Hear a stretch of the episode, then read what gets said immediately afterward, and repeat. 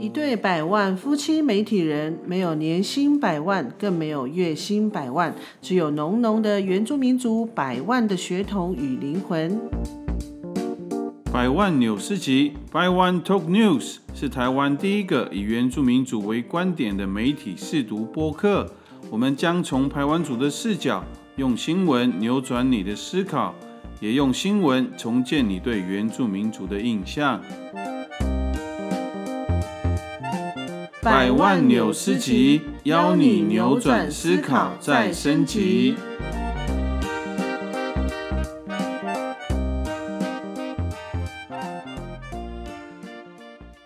Hello，大家平安，大家好，我们是是百百万夫夫妻。哎，大家听到百万夫妻，会不会以为我们很有钱呢、其实 从前面刚才有那个片头啊，就提到百万，其实不是说我们年薪百万或者是月薪百万，我们真的要跳脱一下那个我们中文的思考。其实百万的意思就是我们排我们是排湾族群，就是排湾族百万，所以呃，我们就称为我们是百万夫妻。然后再来，我想今天是我们第一集的节目啊，我们还是要先大概介绍一下我们自己。我们两个除了是台湾族，我们两个其实都是媒体人，我们都是从事了一二十年的媒体工作。那只是不一样的是，我先生他是呃做新闻媒体的，那我呢，我是从电视媒体、电视节目呃出身的。那过去我做过。呃，行脚节目、儿童节目、购物节目，然后一直到呃在电视台里面当制作人，然后还哎，我还有做过音乐节目，对，然后还有什么教育节目，其实非常多元呐、就是从呃一开始的执行制作，一直做到企划、执行制作人、制作人，然后再回到呃在电视台里面当主管这样子，所以呃应该算是 蛮丰富的经历，但是其实大部分都是在在原住民传播这一块这样子。那我先生对我之前，我一开始是在原住民族电视台，是后来有到其他的电视台去担任摄影记者，有跑过专题，跑过就是立法院啊、党政啊、社会都跑过，然后最后就再回来到原住民族电视台当那个驻地记者。啊，现在大部分的所有题材都是跟原住民族有关系，这样，嗯，也大概做了超过十二年的时间。嗯所以其实我们在那个媒体这一块啊，就是为什么我们会想做这节目？就是第一个当然就是因为我们的族群身份的关系，我们一直觉得我们在媒体里面，其实我们感受非常深，对不对？就是媒体对原住民的许多的不了解，其实的状况其实是非常非常的多，一直到现在，一直到现在二零二零年的今天，其实有很多的媒体，就像前阵子的那个火箭的。的事件呐、那其实就会听、就可以看得出来，其实大家对原住民这一块、跟原住民权益、跟原住民的的主体这一块，其实还是很缺乏，甚至基本尊重可能都是都是没有的。对，也比较不了解，所以我们就是希望用原住民的角度来看一个新闻事件，因为其他的就是大社会的看法我们都看得到了，但是以原住民的观点来做一些切入的新闻内容或是解释的部分都比较少。对啊，那所以我们的节目就是会希望可以从呃新闻，那因为新闻它是呃每天每天都有，所以我们的素材会比较多元。那我们就会从新闻里面，就是因为新闻其实也是只有短短一两分钟的时间，但是其实有很多的新闻背后有很多包含。呃，它背后的原因跟过程有很多，其实是从原住民的思考的角度，它其实是很值得大家来思考跟沟通的。对，对啊没错，所以就希望利用这个节目，然后跟大家分享，就是我在采访第一现场所看到的、所观察到的一些事情，然后以及在新闻播出当中，这个新闻可能有些不方便说的一些事情，就是一些事实，这样。哦，所以听到那个不方便透露的，就觉得可能我们很多我们节目里面可能会有藏一些彩蛋哦。好，那我们就话不多说，我们先来讨论一下今天第一集我们的新闻事件，就是其实上礼拜啊，这是我先生自己跑的新闻，就是在呃屏东有一个部落，它是嘉嘉兴部落，它是一个排湾族的部落。那那呃前阵子就是部落的传统领袖，他们竟然。在部落里面，他们自发性的集合起来，走在部落里，然后宣示他们的领袖权。那其实这个对台湾族来讲，其实是有一点点的心酸，也觉得。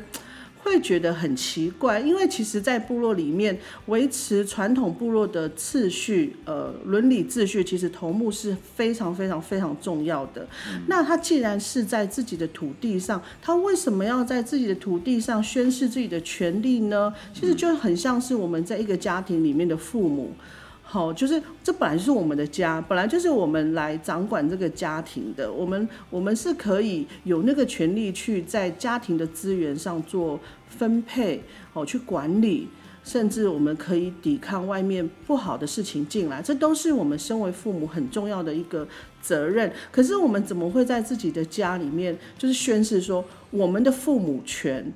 其实那个道理是一样的，所以这个新闻其实对外人来讲，可能只是说啊，好像是那种什么示威啊，或者是一个抗议。可是，在台湾族的的传统观念，或在在台湾族群来看，其实它是一个背后有很多可以讨论的空间的。对，没错。嗯，因为像这个事件，其实在其他部落很少见的，就是由这个部落的传统领袖自己家族发起这样的一个运动。所以它凸显了一个，就是在现代社会有非常多的挑战，对于他们的传统的领袖权。那这个事件呢，其实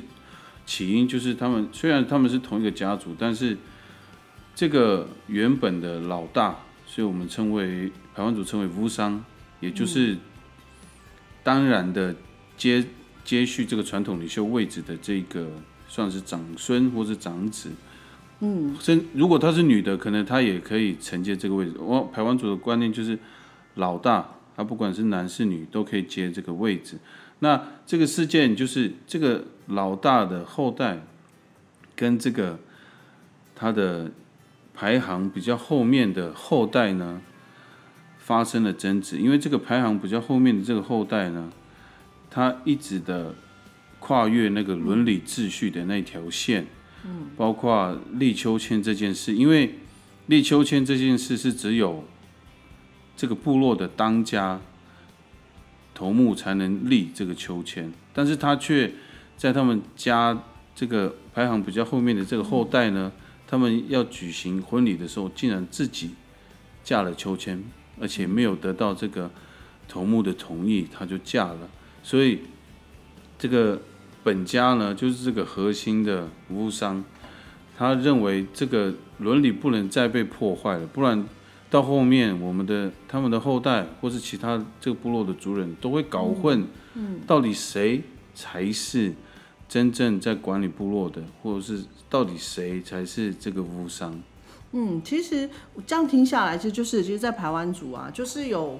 很明确的分级的制度，那这个分级其实并不是说把人列为什么高低卑贱，其实不是，它就是一个次序的管理，就是它是分层管理的概念。那呃，为什么要说秋千事件呢？因为那个秋千呢，架秋千就像刚才先生讲的，就是秋千它其实是领袖的一个专属权利。那既然是领袖的专属权利，那也代表着只有乌山家里。办喜事，呃，结婚，他才能够在自己的家屋里面，呃，在家屋外面，呃，立立秋千。那其实对部落里面的族人来讲，他也会有一个依循，甚至后代可能会混淆，甚至有的时候学者学者来采集，他可能也会有有一些误解。所以，其实对于正本清源这件事情，对乌对乌山家族来讲是非常非常。非常非常重要的一件事情啊，对不对？对，没错。所以其实这个非常少见，因为他们以排湾族的传统来说，而且我们的民族性通常都希望大家和解，大家好好说，不需要这样好像要撕破脸了，好像要正面交锋这样。但是这个原本的服务商呢，他已经忍忍耐了大概有十几年的时间，不断的面对这样一直跨跨越那个伦理秩序的一个挑战，所以他们自己家族的人就是要来导正那个视听，就是重新宣誓，就是这个是我的土地。像那一天他们在游行部落的时候，那个年轻的要接掌这个头目头目家的这个马扎扎一兰呢，他就在部落宣誓说，这一片土地是我的，然后这一片这个这边也是我的家，所以我们必须要遵照这边的传统秩序，嗯，然后大家都要遵守，都要知所进退。嗯，他那时候就游行的时候就边呼喊这样的话，所以其实这是很少见的。不过他们就是面对这样的挑战，他们必须就是把这个真正的所谓的历史跟他们的脉络要讲清楚。嗯，其实我看新闻啊，看到那个真正头目家族的乌桑，乌桑其实就是等于是老大，他就是等于接管那个 管理的那个重要的那个人，就是乌桑。乌桑其实蛮年轻的哦，所以所以其实这个新闻事件，我们不要讲爆发，其实这个新闻事件出来，它是有两个事件，呃，同就是呃发生，所以。呃，产生这样子的新闻，也就是呃，原本真正传统的乌山，他要他要接成这个位置了。那因为他们原本的呃，原本原本本来就是应该是他们，但是因为有其他可能辈分比较小的，他们希他们想要也立一个头目。那其实，在一个部落里面，本来就。应该原本是谁就是谁，但是另外一个头目他另外一个他想要立头目的那个家族呢，因为这个状况已经很也已经有十年了，那刚好在这个时机，那想要想要成为头目的这一家呢，就是。呃，辈分比较小的，呃，对，辈分比较小的这家刚好他们家有人要结婚，那因为他们要结婚，所以他们要立秋千。那原本的乌山这一家呢，刚好他们也是有新的继承人。那其实，在同一个部落里面，这两件事情其实碰撞出来，就会就变成这样。但是我觉得非常佩服他们的，就是他们是用非常和平的方式，就是乌山这个家庭，他们是呃。告诉大家应该怎么样，那他让大家知道我们的专属的权利在哪里，让大家知道我们依循的依规在哪里。所以我觉得这个方式是，我觉得还蛮敬佩这一个呃乌山家族的。对啊，没错。对啊，那其实我我们这样听下来啊，所以可能有有很多。很多朋友会觉得奇怪，哎，那那头目不就是那一家吗？那不就是那家？可是为什么还会有其他可能？呃，又不是头目家族，他又想要，他又想要当头目，到底是怎么样造成这样头目的结构的变动呢？嗯，我们可能要先来解释一下，就是服务商在这个部落的他的地位跟他的象征意义是什么？嗯，因为在排湾组的那个服务商就是。马扎扎伊兰的乌桑就是我们说的传统部落传统领袖，嗯，就是最核心的那一位。他他的形象其实就像过去那个中国时代那个皇帝，嗯，我们称之为太阳之子嘛。我们称我们自己的乌桑是太阳之子，所以他是从天上而来的，所以他的地位是不不能被撼动的，就像皇帝一样。所以为什么他们在分说谁能继承这个位置，主要就是。跟这个乌商的亲疏远近，啊，当然越亲的，他就是当然的优先权，这样。嗯嗯，其实这就是为什么为什么他要成为传统伦理秩序。那其实因为因为他其实有一个依规，可是因为有太多太多的的原因，然后造成我们现在传统的部落领袖的地位其实是。很尴尬的，就就我觉得很简单的例子就是，呃，前阵子其实我我们有呃有这个机会跟跟我的爸爸去山上去去去听他在讲部落里面的故事。其实我们有一个分水岭，就是第一个很重要的就是在日据时期，日据时期，因为传统我们的社会的呃结构的呃管理跟日据时期，呃，日本所带进来的那种管理的结构是非常非常不一样的。以前在部落里面是头目家族，是乌山跟布林奥，他们是掌管整个部落的次序跟记忆，这是非常重要的一个依规。那但是日据时期带来了什么？这在部落里面管理的其实就是住在所，就变成是警察外面的势力来管理。那其实这个这个改变在于哪里呢？因为呃，日本人他们是他们是以以藩自藩的方式，也就是说，他们可能会让头目来当来当可能警察，嗯，后来当一个他们附属的一个管理者，但其实真正掌握那个权力的还是在那个警察那边。那他可能就是把头目抓来，就变成他们的，反而是变成他们的。帮手嘛，对，所以其实那个那个时候就已经有一些改变了，甚至甚至土地，甚至财产，其实都在那个时候有有很大的转变，对，很大的转变。因为日本日治时期，他进来之后就带来所谓的日本的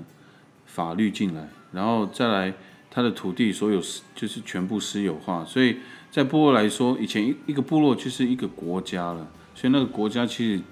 土地都属于。乌商就是我们的马马扎展一览的土地，但是日本政府一来，他把土地私有化之后，变成这个马扎展一览的土地呢，头目的土地就变得很少，就跟大家是一样的。然后再来，头目过去的所有的权利也都取消，比如说，因为以前的土地都是头目的嘛，所以这些族人都会缴税金啊，也是算租金这样啊。可是土地私有化之后，就变成他们都没有这个义务了。就是以日本的制度来说，他们其他的族人是没有这个义务的，所以对头目来说是一个非常大的冲击。嗯，那其实延续下来，就是可能到后来，就是掌握这些政府资源或现代政府资源的这些人，其实他慢慢的就是取代了，可能他就是取代了原本头目的。地位，那像前面讲的，就是，呃，其实一般在过去以来，其实，呃，一般民众、一般人民，他们是有那个义务，是必须要纳贡。其实纳贡并不是说，哦，让头目爽爽的都不用工作就可以，就可以有有饭吃。其实不是，它其实就是一个税收，就像我们现在，呃，就是我们缴税，那这些税收其实还是必须要回归到人民身上，不管是在建设上，或者是说在呃福利上，其实这都是。一个照顾的概念，还有甚至土地共享的概念，都是过去传统我们的一个很重要的一个规范。可是这个这个规范跟这个次序被打打破了，打破了以后，我们就开始哎转向喽。比如说呃，可能呃掌握比较多的资源是谁？就可能是对，比如说村长、乡长，对，好。呃，乡民代表、县议员，其实那个都是后来后来慢慢影响，就是变成谁掌握多的资源，他可能他就是可以在这部落里面是比较发声权比较大，对，就变成是意见领袖了。对，那其实刚刚提到从日治时期，其实一直到国民政府时期，其实好像也没有比较好，而且就就就长辈的说法，其实是更是在文化。更是深一层的，在文化上到了一个断层的阶段，就是剥夺了文化了，还有语言，最大的就是语言，还有文化权。对，那其实所以很重要的，因为其实我们在讲伦理次序，富商的富商的权利，那当然它跟文化都是有有所连结的，所以这样种种这样种种状况一直延续到现在几十年下来，其实部落的头目。不止四位，而且会发生一个状况，就是非常多的头目。对，因为像有，甚至我我我我觉得我可以来分享一下另外一个，就是台湾族，也是在屏东的一个状况，就是有一个，呃，也就是那个家族呢，他本来他呃本来是乌有一个乌山，那因为他们就是呃可能有有有某一代某一代的乌山，他他。或许他是出去，还是他他就是没有要接管这个乌商的位置，结果就是由另外一个另外一个家族，也就是他可比如说老大原本是应该老大掌管，结果他他他就是让老二来代管，对，那当那个是上一代的事情，可是到了下一代的时候，或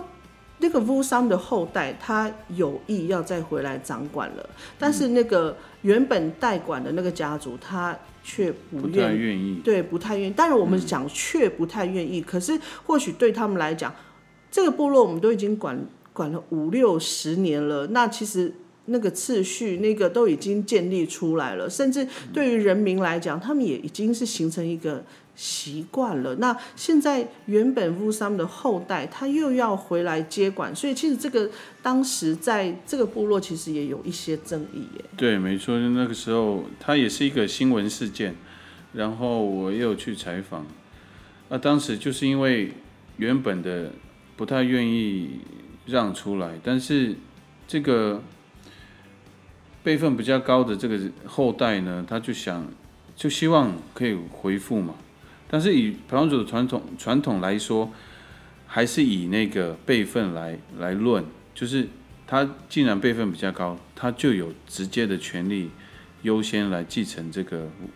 在部落管理的这个位置。所以那个时候还找了邻近，就是有相关的一些马子染染啊、头目啊，还有一些知道这个传统礼俗的一些耆老来坐下来谈，然后谈到后面，虽然原本的那个管理者不太愿、不太甘愿，或是不太愿意，但是就是遵照排湾族的传统，就是还是让出来给那个辈分比较高的人来管理这个部落，这样。嗯，对对，其实他这个就是一个还蛮蛮经典的，就是真的回归到传统秩序，就是回到家族的那个族谱上去看谁应当谁理当去管理这个部落。我觉得这个是还蛮好的，蛮好的示范这样子。那当然也有除了这个之外，其实还有还有其他现在目前的现象，就是，哎，像台东啊，好像就是有一个头目家族，就是。他原本是夫三，可是他后来他就是甚至呃为了出去想希望可以在外面工作，所以他放弃了家务，放弃了财产。结果后来到了他的后代吗？还是他那一代？就是一样，同样是这个乌商，他年轻的时候，他想要可能觉得外面钱比较好赚，然后也觉得那样的生活他比较向往，所以。他算是已经放弃原本的这个富商的一个位置，所以他离开了部落，去外地赚钱这样。然后那个时候他离开，其实这个部落呢不是那么认同，尤其是他的家族里面的成员，其实非常的就觉得你怎么可以这样做这样？因为他几乎他也把过去那个主屋，就是原本的家屋都卖掉了。然后连琉璃珠也卖掉了，那对家族来说，那这个家族要要去依归哪一个服务商呢？所以他们就是临时就是还要去找那个来代理的一个屋那个马泽染一染来管理这个部落。可是呢，过了大概二三十年，这个离开的这个屋商他又想回部落。他又想接这个位置，其实他们家族的人是非常不认同，而且那过去这段时间呢，那你当初放弃的，那你你要怎么对这个你的族人交代，还有你这个部落的其他族人交代？因为这个是，所以这个现代的这个社会的影响其实蛮大的。嗯，其实我这样听下来，或许他真的有他没有办法，没有办法。解释的理由，但是因为我我们知道，其实，在六七零年代，那个是一个赚钱的年代。那我觉得那个是整个社会的氛围哦。就像我我的父母，虽然说从小父母他们都对我在文化的认知上跟族群的认知上是非常努力的，但是在那个年代呢，就是你你要生存，你就必须要。离开你的家庭，其实有很多时候是不得已的，就是或许啦，或许这个头目当时也有这样子的这样的抉择，不然怎么会连自己的呃家屋跟财产都卖掉，然后离乡背井到外面去，到外面去赚钱？如果说用现代的生存方式的话，其实不是那么容易。但过去，但过去传统我们是依靠山林生活是没有问题，可是因为现在是。现在的国家体制，那现在的生存游戏规则，你就是必须要有钱，钱进来。对，对，这些这是一个非常现实的现实的状况。那头目离开之后，那当然，因为其实 这是一个很非常矛盾、非常冲突的，就是因为其实你你当你得到那个乌沙，你不要以为你就是爽爽过哎、其实你就是整个人，你整个生命你是要奉献在这个部落里面，因为。其实我们的记忆、我们的传统的仪式，它是每年甚至每隔没多久就要就要开始进行，因为它是整个跟天、人跟地是联合在、是连接在一起的。就是他，所以每个富山家庭、每个富山家族里面，他其实有自己专属的不令啊，其实就是灵媒，他们就是很重要去去执行整个部落一年里面让呃部落都能够平安，让。不是只有人哦，甚至连祖灵，我们已经过世的祖灵，他们都必须照顾到，所以他的、他的人，他的生命都是整个都是要投入在部落里面。可是又又碰到那个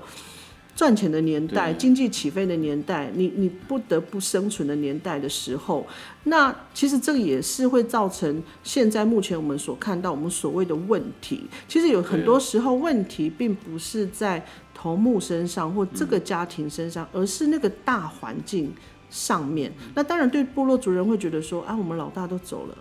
那我们要去哪里？那我们呃精神的依归，我们的祖灵要去哪里？其实我觉得这都是在时代之下所造成出来的一些现象啦。对，那其实我觉得还有一个很有趣，其实世界不断的是在翻转，不不断不断，也不是说进步，而是在变动。那现在我们又进入了新媒体时代，那为什么会提到这个呢？就是其实还有另外一个屏东部落的头目夫桑的这个的。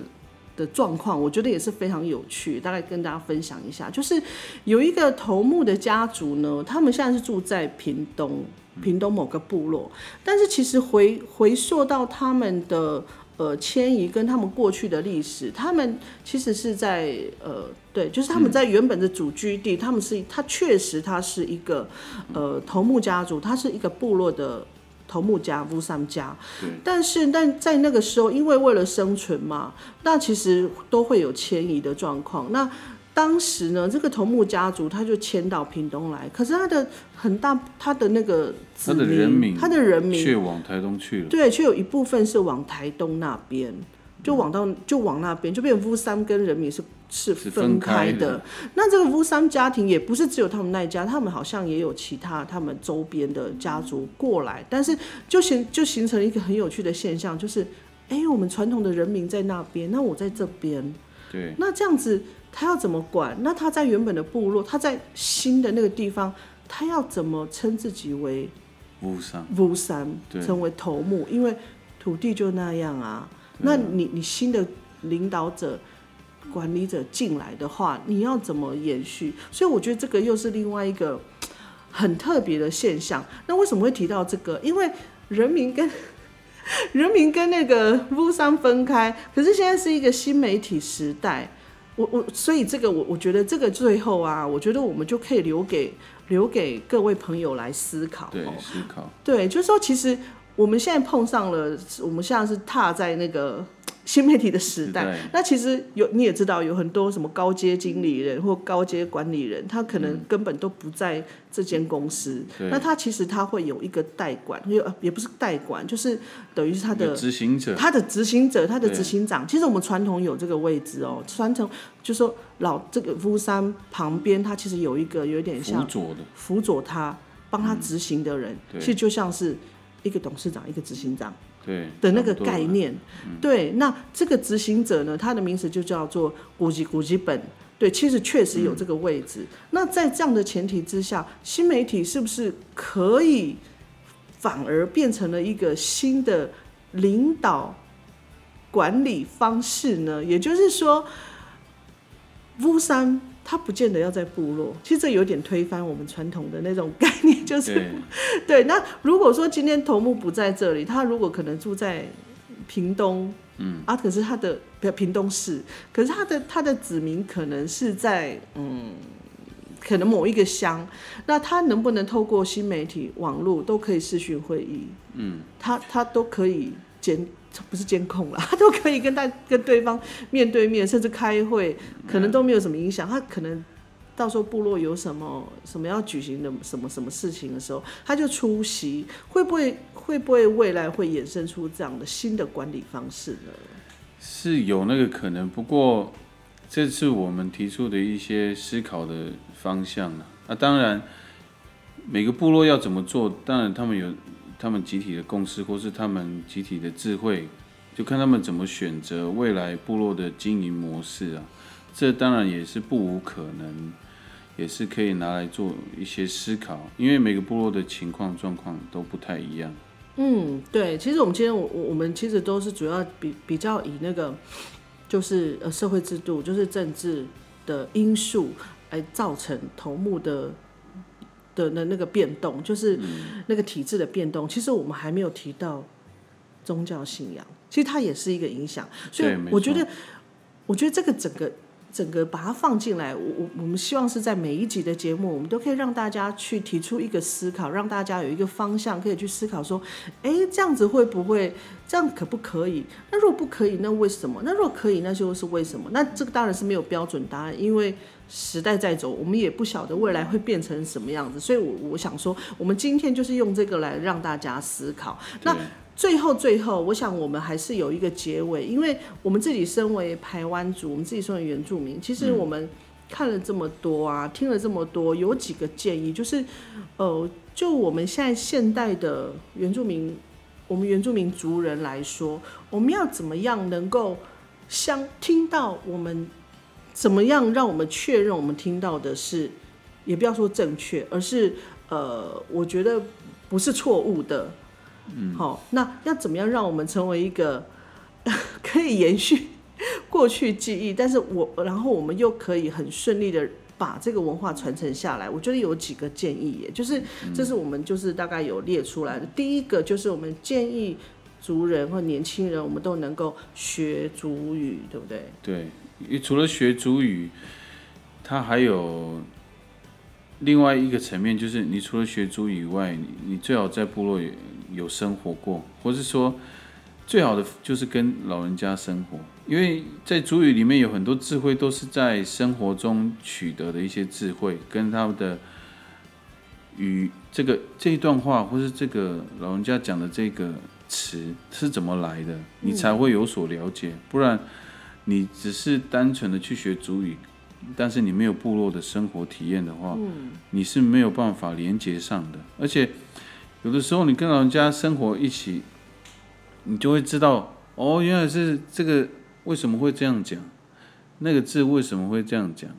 然后你才能比较深刻的去理解说，诶，台湾组的语言思考逻辑有蛮不一样的这样。对啊，所以学族语很重要。就是其实我们有很多的文化、文化的轨迹、文化的脉络，其实可以从族语当中可以看到，也可以就像其实有很多我们现在学族语，我们其实都已经学的是白话文了。其实过去甚至有像我们中国的文言文，其实那个词句它更能够去表现我们过去。我们的排湾族的性格，或排湾族面对事情，他的他的思考逻辑是什么，甚至他的他的价值观是什么，其实都可以在主语当中可以听得出来的。所以我觉得第一个学主语是非常重要，然后再来第二个呢，就是多听老人家的口述。对，那其实这个当然也就是延续我们第一个第一个就是学主语，因为。老人家的口述，你必须要有某种程度的，你要听得懂他在说什么，不然的话，对，不然的话，其实老人家他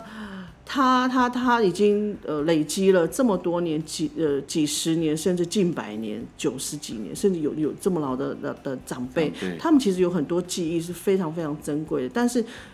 语言其实，在他们身上，唯一真的能够很传神、能够很完整的表达，真的就是就是主语了。对，没有错。因为有些词句，台湾族或是任何原住民族的词句是没有办法直接翻译成中文的，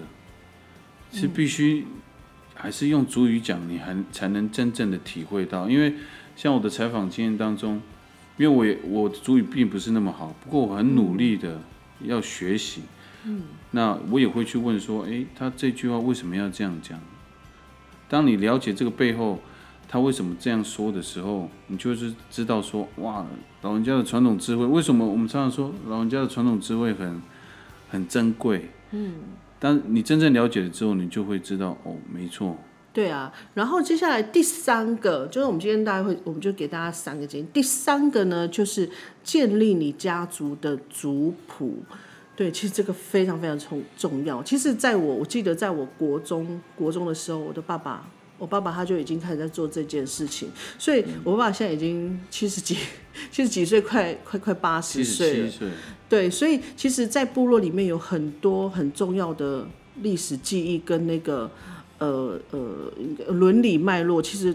我爸爸他是一个还蛮重要的提供者，因为其实这太重要了。就是除了除了我们刚刚讲的领的那个领导权利，其实还有一个很重要的是结婚。结婚你也是必须要。